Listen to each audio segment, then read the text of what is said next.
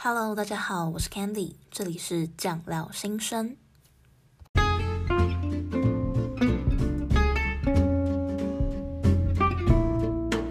Hello，大家好，欢迎回到酱料新生。你今天过得好吗？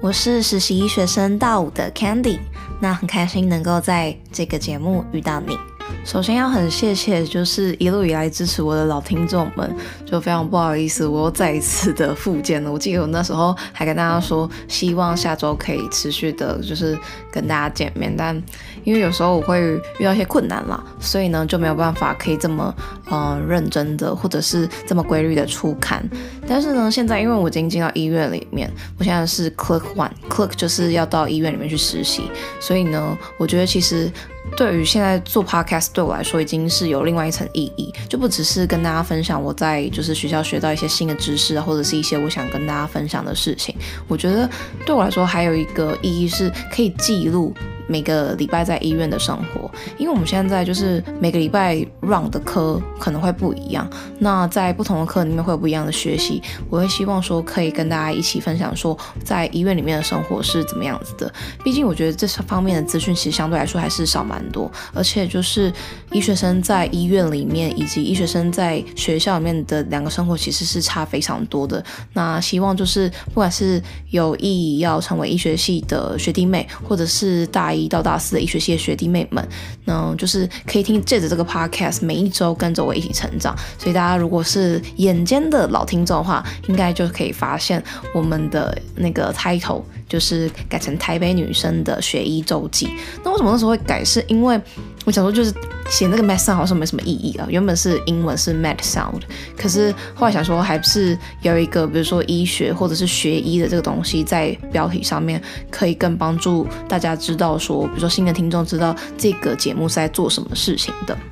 那讲到这边，也就会非常希望大家可以帮我推广一下。我知道，就是粉丝们真的是都对我很好，但是就是因为 Apple Podcast 的它演算法就是有点诡异，它不知道要怎么样才可以出现在那个首页上面。除了就是你真的是一个非常非常好的节目，就非常多人收听之外。嗯，Podcast 就是 Apple Podcast 首页的那个推播是按照好像编辑的喜好。那像我自己，因为我之前如果比较常在更新的时候，也算是我那个类别，就是至少也是前三名或者前五名的节目。可是我不知道为什么永远都不会出现在那个类别，所以后来我换了一个类别，但目前还是没有出现在就是啊、比较常见的节目上面。因为在我的那个类别，我原本是医学的类别，那医学类别里面就是会出现很多其他，比如说像是国外的节目。那我觉得那个应该是。在台湾收听的时候应该是没有那么多了，而且我在看后台数据的话，我也是前五名。反正 anyway，就是我非常需要大家 可以能够尽量的帮我去宣传我的这个 podcast。那你可以直接就是 share 这个 podcast 的连接，或者是呢，就是可以 share 到 share 我的 Instagram 给他。那我的 Instagram 你只要打酱料新生，或是酱料就会出现这些相关的资讯，就是我的专业这样子。那因为为什么会希望大家也可以来追踪一下 Instagram 呢？是因为 Instagram 里面可以有一些，比如说比较多，比如说医院的照片啊，或者是我最近在做什么的事情，以及一些比如说关于 Podcast 的一些更新啊、相关比较及时的公告都会在 Instagram 那边。那所以就是，如果在听的听众呢，你希望可以嗯可以及时的收到这个 Podcast 的资讯，就非常欢迎你可以到 Instagram 上面去做追踪跟搜寻。那我最近就是除了在忙实习之外，也在一个就是新创实习啦。那还有就是原本家教部分也有持续在进行，所以相对来说是比较忙。那为什么讲这件事情呢？就是希望有听到的朋友们，因为我知道之前就是我有开那个社团嘛，然后有很多人都是我那是没有在 Instagram 上面写，所以有听到那个社团资讯的人都是从 Pocket 上面去的，所以我很感谢很感谢大家会愿意来参与这个社团。但目前就是因为我比较忙，所以还没有什么在营运。那这边。就是希望有听到的大家们，如果你是不管你是怎么样背景的人啊，就是。如果你有兴趣可以加，想要加入我这个团队的话呢，我目前就是有开放，就想说可以不止一个人来做这件事，因为之前不管是 Instagram 经营，或者是从 Podcast 的剪辑啊、上架，都会是由我负责。那我会希望，如果进来的这个人是我还是会一个人录音，只是说他可以帮我处理一些像是嗯 Instagram 的发文啊，或者是他对美编有一些比较好的想法啊，或者是他有一些企划，觉得哪些怎么样子不错，或者是哪一些题材他觉得。是适合跟大家分享的。我会蛮希望就是可以筹建一个团队去做这件事情的。那当然就是直接跟大家讲的，因为我这个 podcast 除了之前就是大家知道我接那个也就是冠名赞助嘛，可那个冠名赞助就是我一半的钱都捐出去，然后剩下一半的钱就是买我的麦克风，还有一些设备啊，就是差不多就打平这样子。那就是目前来说，就是这个 podcast 是没有营运在赚钱的，所以呢，你进来的话也不会有任何的金钱上的回馈。但这边就是，如果你希望可以跟我一起共事，或者是你希望能够让酱料新生这个 podcast 更好的话呢，就欢迎大家可以进来了。那大家不要紧张，就是就算没有人进来，我还是一个人做，一个人做也是会持续的做下去的。就是可能会有时候会有点负肩，但希望就是可以每周都至少的最少最少每周可以跟大家见面。但如果有时候真的太忙的话，就还请大家海涵一下。那在进入 Apple Podcast 评论之前呢，就是如果你对于加入我们团队有兴趣的话呢，就是欢迎你可以整理一下你的简历，比如说你是谁啊，或者是然后可以附一张照片，然后你为什么希望可以加入，以及你擅长做的一些事情到那个就是我的信箱。那我的资讯也会整理在下面，就是大家如果有兴趣的话呢，就可以来投信。那我们就可以看一下，说我们适不适合一起工作这样子。好，那我们现在就来念一下 Apple Podcast 上面的评分。有一位你的小粉丝就是在八月二十七号留言说：“你的声音好好听哦，Candy 学姐的声音真的让人觉得很舒服，说话也很有逻辑，也从你的 Podcast 得到很多医学系相关的知识。希望你能继续做下去。”谢谢这位小粉丝。那我知道，就是自从做这 podcast 的时候，你就很多人说我的声音还算让人觉得不错。那我真的很感谢大家，但这其实让我有时候也觉得有点担心，说如果是不是声音不好听，大家就不会来听了，对吧？开玩笑，开玩笑，我知道，就是大家就是蛮喜欢我内容，所以才会持续的收听。那非常感谢大家一直以来的支持。那希望这位小粉丝，如果你有什么问题啊，或者是想知道的事情，都可以再借由啊我 Instagram，或者是或者是我的信箱。那只要基本上你寄信给我，只是会晚回啊，那大部分我都是会回复。那如果是用 Instagram 的话，通常会回得比较快。好，那下一位。有一位中国酱料在八月十七号的时候留言，他留超赞的声音好听，爱心，希望能多分享一些医学系的生活。嗯，我这不就是来了吗？没有没有，谢谢谢谢这位中国酱，就是应该是中国中国医的，那不知道是几年级的学弟妹哦。这边就是跟听众讲一下，中国医不是中国的医学系，是台湾在台中的一间医学系，然后它很大间，它医院就是全台湾数一数二赚钱的一间医院，反正就是中国医就是台中的一间医学系啦。所以大家不要就是搞错这样子。好，那谢谢你的称赞，我之后也会继续努力。那如果你有想知道的话，也是一样，就是 Instagram 跟我私讯。那直接追踪 Instagram 会看到更多医学系相关的日常。那现在我在医院里面的话，就蛮不一样的生活。那也希望就是可以借由 Instagram 跟这个 Podcast 跟大家好好的分享。好，下一个是 Henry Ang，。那他在七月二十三号留言，他说很棒的节目，五颗星。最近才开始听这个节目，第十集很棒，我特别喜欢这集节目声音情绪的表达，其他集声音也蛮好听的。我也是特殊班的，虽然学测应届上，但我还是觉得很激励人心。谢谢 Henry 的鼓励。那就是第十集应该是我讲，比如说只是只考那一集嘛，就是讲一下我的心路历程。那如果就是大家还在这个学海当中苦苦无涯，觉得。嗯，看不到对岸的时候，也是可以去听一下那一集。很多人都说，就是我很多粉丝有听很多次那一集。我一开始听到大家重复听那一集的时候，我其实觉得非常的嗯，就是感谢，然后也很珍惜我的一些经历呢，可以帮助不管是给大家一些安慰啊，或者是给大家一些呃对未来的想象或者想法等等的，我都觉得这是我做这个 podcast 一直以来最有价值的地方。因为我其实本身就是一个蛮喜欢讲话的人，那我觉得一个爱讲话的人就是要有一群，或是至少有一个人愿意听他讲的话，那我很开心。就是有一群人愿意听我讲的话，那我的话也可以帮助到，就是一些可能是还在，不管是还在痛苦之中，或者是还在迷惘之中的人们。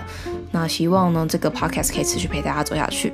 好，那今天呢，就今天我们主轴就前面有点长，就是跟大家叙叙旧，然后跟大家讲一下，就是我的之后的一些规划。那今天就会跟大家讲一下 Club One 在干嘛。就是新手实习医学生必须要知道这一集。那如果呢，你还是大三、大四的学生，非常强烈建议你可以把这一集，不管是按收藏，或者是到 Instagram 把这个贴文收藏起来，因为呢，你之后一定会需要用到的。所以你现在听到算正道，那希望大家喜欢今天的节目，我们就准备开始喽，Let's go。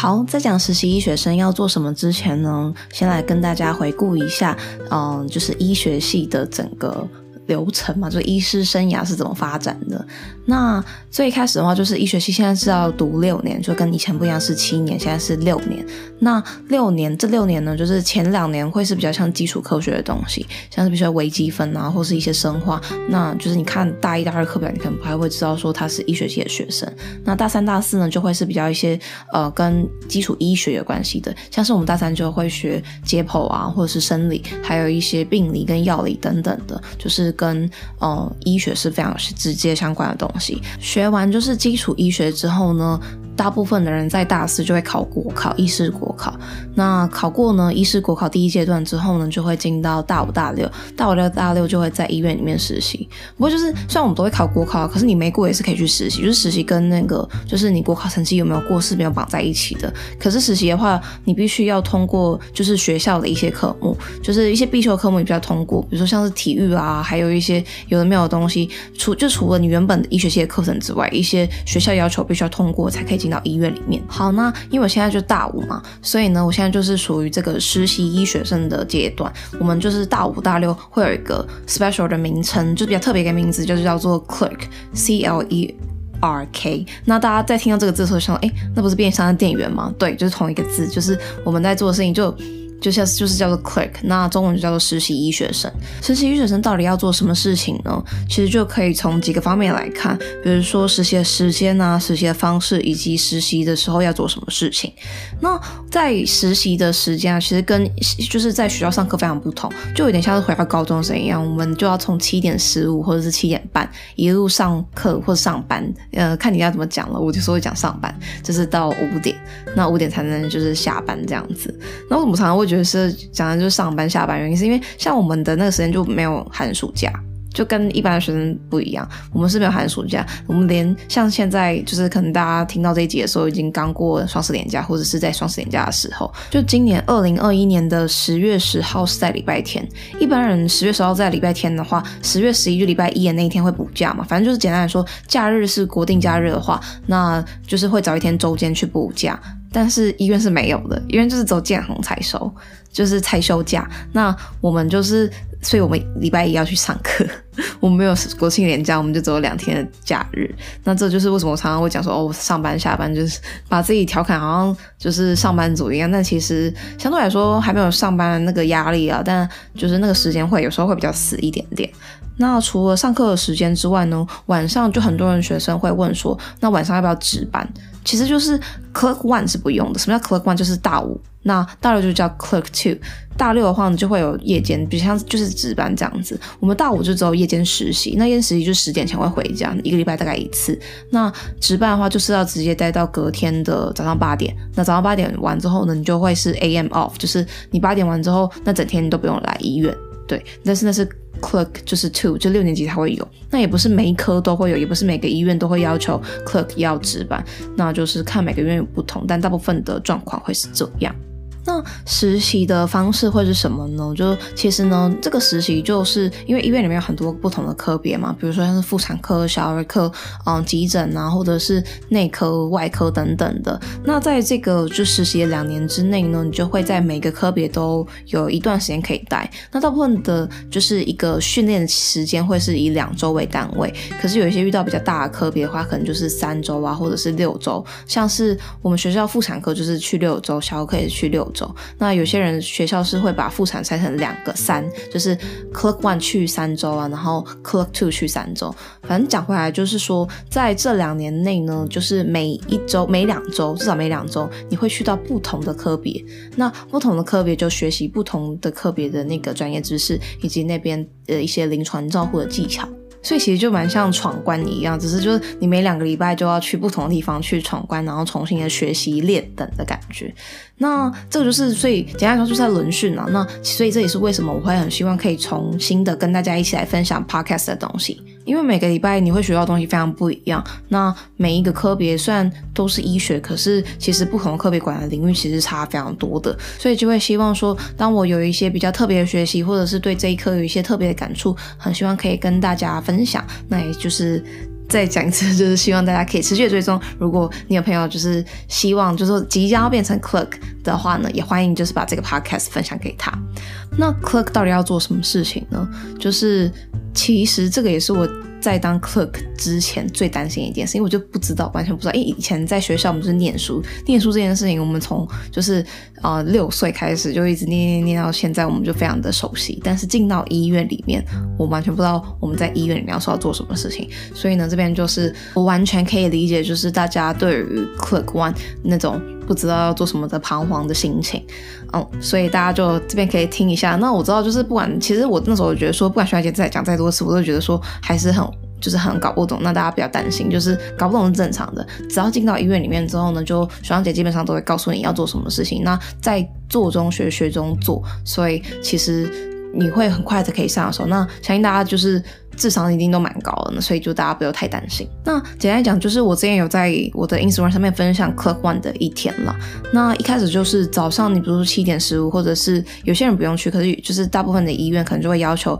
Clerk 他会去参加晨会。那晨会到底要做什么事情呢？就是他就是早晨的一个会议。那这个会议可能就是讨论一些像是嗯、呃、科内的一些病人，那他要怎么去照护啊，或者是会请像是 Clerk 或者是 PGY 上学去报告。那报告的时候就比较像是学习。的机会，嗯，他可能就会讲一些，比如说关于这个科的药物，它会引发什么样的副作用，或者是一些相关的并发症要去怎么预防。所以晨会大部分就是一个学习的时间，因为就算是在讨论这个病人的 case，或者是在讨论说这个啊并发症要怎么治疗的时候，大部分的一些知识，虽然我们以前可能在学校稍微学过，但基本上都有点忘记了。那在进到临床之后呢，借由晨会一个学习的时间，那可以更知道说要做什么事情。但我觉得。晨会最有趣的事情，就我有在有的 Instagram 上面分享，就是是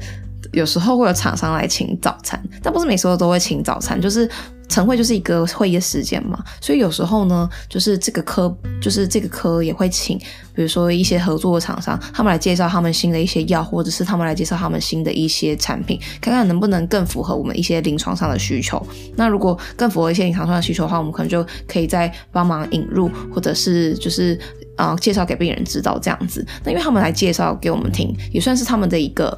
嗯、因为他们就是啊、医材嘛，那他就是有有一些商业的成分在，那他就会请医师或者是我们一些就是年轻的医学生就是吃早餐。毕竟我本来觉得就是厂商好佛心哦，就是还请我们吃早餐，可后来想想，就是要不是他要来就是介绍他的东西的话，我也不用那么早起啊。所以我想说，嗯，我吃早餐应该也不为过啊。而且厂商有些厂商的那个早餐还蛮有趣的，大部分厂商都会买摩斯。我一开始觉得摩斯哇超赞的，因为摩斯早餐就很贵嘛。但后来发现主治医师们他们都不太喜欢吃摩斯，因为每一次厂商的早餐都是摩斯，所以他们看到一些比较特别的时候就会觉得很开心。像我们有一次的晨会，那个厂商他就去买了富航豆浆，因为我在在台北念医学系嘛，所以他就买了富航豆浆，然后大家就超开心。可是我自己其实觉得，我不知道啊，我不知道听众有没有富航豆浆的粉丝，我觉得富黄豆浆就是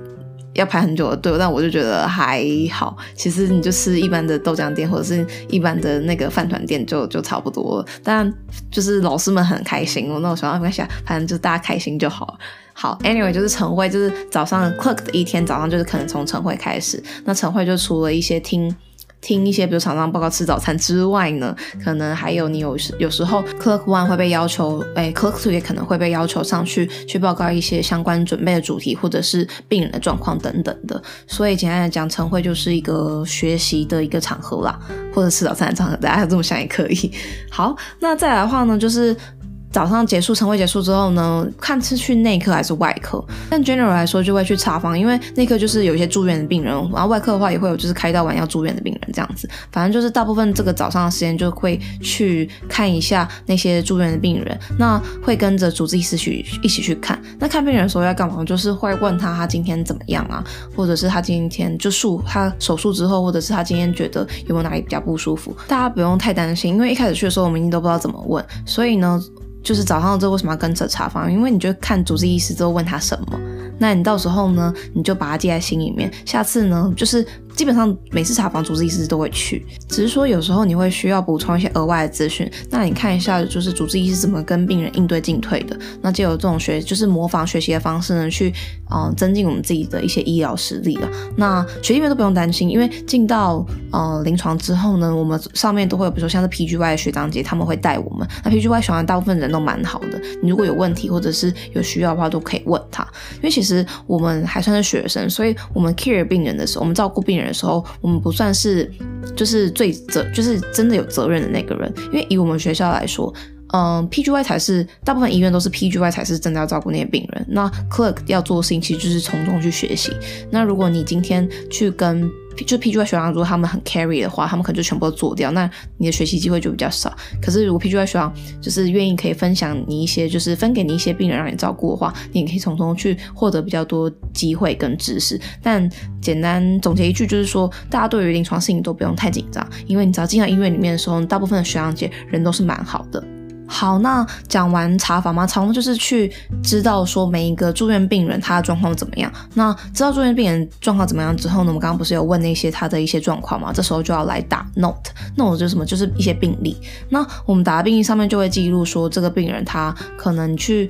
评估说他的一些，比如说他的疼痛的状况啊，或者是他的伤口有没有一些感染，这时候呢，你就可以写在你的呃写在那个医院的病历的系统里面。那这个病历系统是真的，就是你如果你写的真的不错的话，你上缴上去，然后他会以你的作为一些修改。比如说 PGY 学长或者是嗯、老师，他就会看你的写的怎么样。简单来讲，就是说我们写的那些东西是真的会变成病人的就是医疗资料，它不只是一种功课或者是交到学习单而已。所以其实从这边就可以知道说，Clerk 能够做的事情虽然没有那么多，但是其实也是有一些蛮多让我们学习的机会的。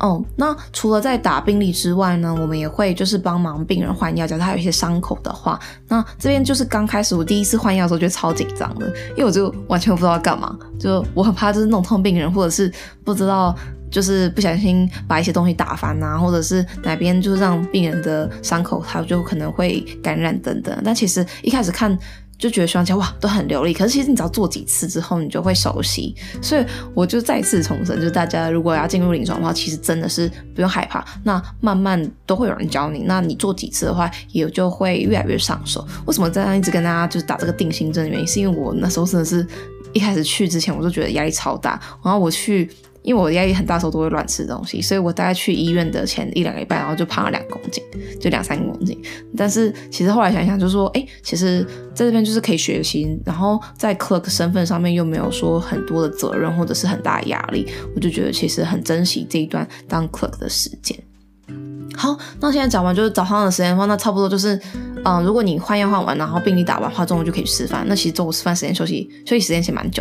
就是真的是你可以吃很久也没关系，就基本上只要没事的话，那下午的话就是有可能会有一些教学的机会，因为有一些主治医师他可能会教你说，比如说超音波判读啊，或者是他会有一些，比如说住院病人，这个住院病人问的特别的 case，他是怎么照顾的，你要怎么样去照顾这种特别的呃病人啊，或者是有一些关于临床上面的一些相关的呃知识可能会想要教到，反正就是下午的时间可能就是比较 free，因为有时候我刚刚讲的那些东西，有时候早上也会有，只是大部分。都会排在下午，那下午就是去上完课。那如果没有什么事情的话，你有可能可以先走，但是不一定。就是我不需要这这边就是老实跟大家讲，因为医院的表定都是排到五点半，呃五点五点，就是你五点才可以走。可是有时候就没事，那没事你在医院里面看你是要自己看书，或是你要找机会做别的事情也都可以。可是有些时候就是学长姐会叫你直接回家啊，学长姐叫你回家了，那你就只好你就回家。对，所以就是也不一定说真的会都待到那么累到五点，但是基本上我都还是大部分的时候会想要留到五点，除非我就是真的有一些别的事情，因为我觉得待在医院的时间是非常可贵的，而且尤其是像我们这种就是 clerk 可以学习，可是又没有责任，我就觉得还蛮不错。那所以就是这边就分享给大家知道，那这就是差不多就是 clerk 的一天了，就是会跟就是学习。学习新知，然后去照顾病人，然后以及去帮忙打一些病例，以及换药啊等等的。那这边是比较像是内科啊，或者是在。就是照顾外科病房的一天。那如果是在外科手术房里面的话呢，它就会像是我们，比如说早上他可能八点第一台当，那我们就会去里面当助手。那当助手其实大家不要想，就是我们是走看一看，有些有些时候是会让你直接，比如说去帮忙缝伤口啊，或者是去手术台上面看看学长姐需要什么样的帮助，然后你就去做那个帮忙的角色。哦，我刚刚大家讲缝伤口就不要太紧张，就是不是说所有伤口都是医学生缝的，只是说可能有一些里面的一些。伤口就是它不是那么就是需要美观，但是在经过老师们的一些监督跟指导下面，你有可能是可以去完成的。但大家不要觉得太紧张，就是如果做不好的话，老师也不会就直接骂人，因为毕竟我们就没有经验嘛。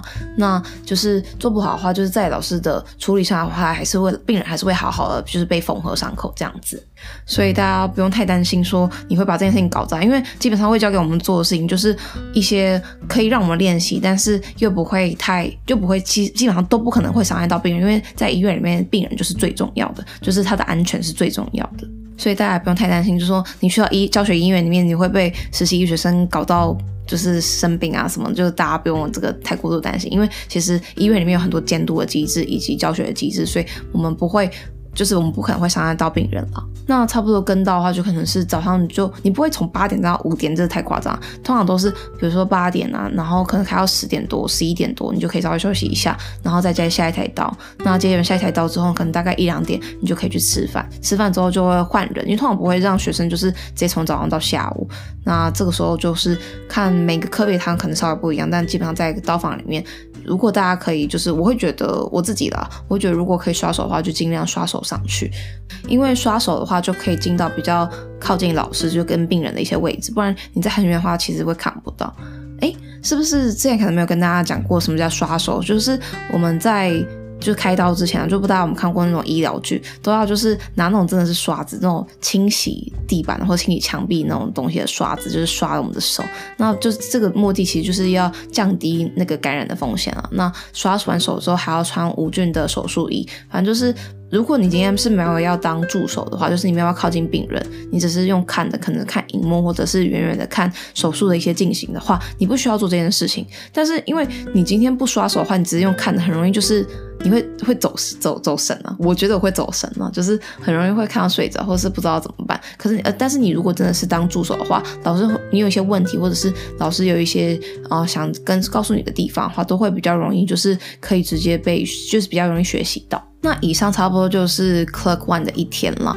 休息之前跟大家分享一个，就是很多人我知道，可能医学系的学弟妹可能就是会知道这件事情，可是蛮多人会问说，实习医学生到底有没有钱？因为一般的实习，不管是一类组或二类组，就是在公司里面的实习，基本上都是有薪的，很少是无薪。因为其实很多人实习都是要做一些很 hardcore 的工作。那如果这些公司不给这些实习生薪水，基本上你就只是变相的利用他们当一个廉价劳工而已，就是以学习的名义为号召，然后当。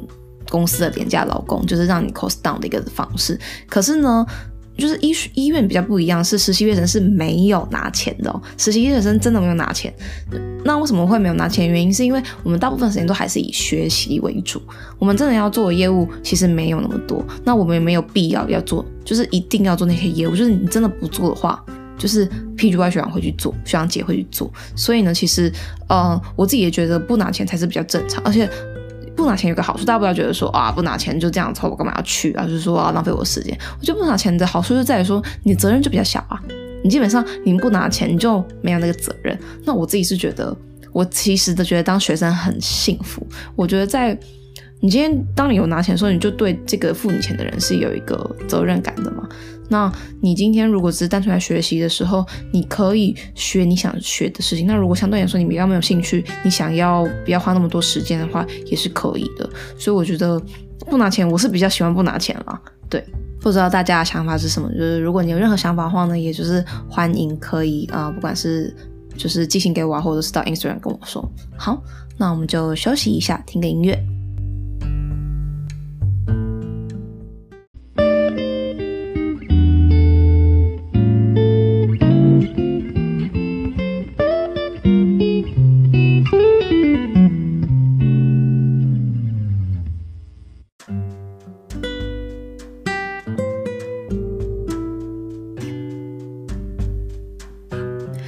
这集还有很多事情想讲，可是呢，就刚刚录一录，发现啊，时间太长了。那之后就是一些要讲的东西，比如说像是进医院才知道的事情，我之后会在别的集数跟大家分享。那大家持续的收听就不会错过任何内容哦。好，那讲完 Clerk 的一天呢，现在就来跟大家讲一下，因为我已经算是待了六周嘛，就一个半月。如果重来这个六周，就是重新开始的话，我会怎么样子去运用我的时间，或者是运用待在医院的这个机会？我觉得就是分三件事情啊。第一件事情就是我觉得可以更积极，但这个更积极是。啊、建立在你对这个科别有兴趣的前提上面，因为我想说，大家可能虽然在进医院之前，对于临床的一些机会都比较，呃，摸索的机会会比较少，但是可能大家可以想象一下未来的一些生活是多去问学长姐。或者是我很推荐大家可以去听我们学长姐，就是 Joy 跟 Joseph 的米德人物志。那米德人物志就是他会请各个科别的 VS 啊，就是主治来讲一下他的一些生涯的经验等等的。我觉得对于大家对于科别可能没有那么熟悉的人都蛮有帮助的，所以大家可以去听看看。那回到我来讲的事情，就是说，如果我这次重来的话，我会希望我可以更积极，因为这个我让这个科别我自己是蛮有兴趣的。那我一开始会因为觉得当 clerk 好像压力很大，就是脱离学校的怀抱，要进到医院里面，然后披上白袍，就是有一个白袍的重量的时候，我其实那时候我一开始刚进医院，就是刚刚跟大家讲嘛，其实就压力非常大。但其实我同学跟我讲完之后，我才觉得说，哦，我们其实也没有要负什么责任呐。那科内的学长姐都对我们很好，如果有什么想学的、想问的，就是都可以再跟学长姐或是老师们请教。那其实也不太会被骂，就刚好我们的科还不会被骂了。我不知道其他科会不会被骂。但简单讲，就是因为我刚好对这个科其实觉得蛮有兴趣，觉得不错。那其实我应该花更多的时间去了解，哦、这个科在做什么事情，不是就是等学长姐说他们有什么事情想要教我们，或者是等表定的一些安排的教学的时间。因为呢，如果你对这个课有兴趣的话，其实有很多空白的时候，你是。就就像我刚刚讲的话，如果你没事，你可能回家嘛。可是如果你想要学更多的话，在医院里面这是一个很难得的机会，因为你乱完这一科，你就不会再回来这一科了。你下一次再回到这个科别的训练或者是学习，就已经是 PGY 了。就那你当 PGY 的时候，你就已经是有很多的，你知道工作，所以你不是只是单纯纯人来学习。所以像我现在回想起来，我会希望我可以更把握在这个科的时间，去利用这个时间去做一些。我可能有兴趣的事情，或者比如说多学，比如说超音波啊，或者是的判读，或者是多去了解说这个科是怎么样照顾病人的。不过这以上这一切都是建立在你对这一科有兴趣哦。我觉得人生的时间其实蛮短的，所以如果你对这一科就真的没兴趣的话，你要提早走也没关系。可是像我自己就觉得说，我这样好像因为觉得在医院里面压力太大了，所以学长姐叫我可以走的时候，我就直接我就赶回家，我就每天都很想要早点回家。但其实。待在医院里面就是真的很难得，因为不会再有机会，就你离开这一科之后，就真的不会再有机会能够以学生的形式去问一些不管是笨笨问题啊，或者是犯错。所以，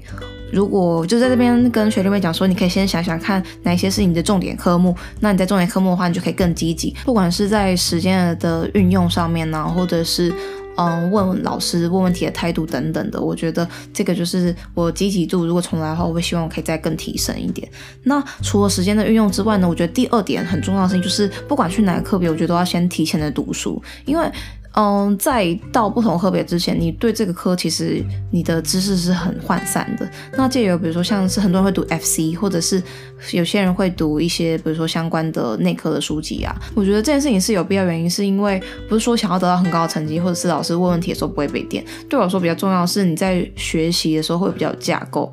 因为你就比较知道说这样子的科别是有什么样子的病人，或者是。他的那些病要怎么样去做一些啊鉴别诊断等等的，我觉得如果可以重来重来的话呢，会再多念一点书，就是在每一天去上课之前，可能就稍微翻一下，或者是换到下一个新的课别之前，就稍微知道一下有哪一些知识。那个知识可以是很少一点，比如说你就花五分钟或十分钟去了解这个疾病。但是呢，我觉得有跟没有就其实是差蛮多的，所以会希望如果重来一次，我可以就是补足这个部分。那就在第三点，最重要最重要，我自己觉得就是一定要准备一个开心的心情去到医院。虽然我知道就是在内科里面可能会遇。遇到一些，比如说病人 expire，或者是你照顾的病人，他的状况就是一直都没有好转。可是我觉得不要先给自己太大的压力，就是我们还是医学生而已，所以其实我们去那里是学习。那在医院的学习嘛，它其实是一个很有回馈感的东西，因为你每一天学的那些东西，就是它会直接的应用在病人身上，而不是像以前大一到大四的时候，我们学的这些知识都只是为了要考试的时候可以用上，然后考完试就全部忘记等等的。所以我觉得在学习上面是很快乐的，因为它是一个马上就可以运用的东西。我觉得回馈感一直都是不管是学什么东西或者做什么事情很重要的一个因素。那我觉得不要让自己的心理压力那么大，因为像我自己的压力就会觉得说，啊，去医院就没有那么轻松啊，不像以前学生我就是可以随随便便。但其实想了一想，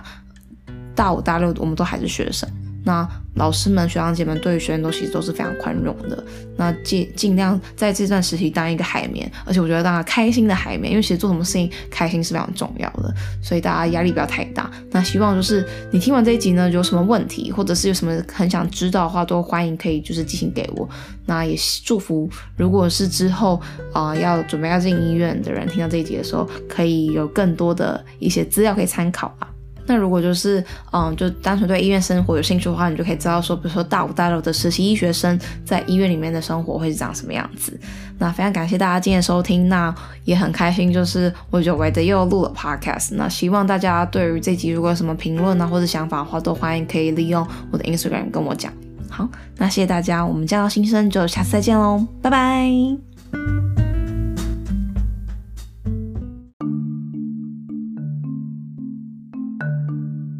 如果你喜欢今天这一集的话呢，请不要忘了到 Apple Podcast 帮我给分、留下评论，这样子可以让更多人听到这一集哦。也欢迎你 IG 搜寻酱料新生，就可以找到我，到那边跟我进行互动。那希望可以再看到你哦。Candy 祝你有一个美好的一天。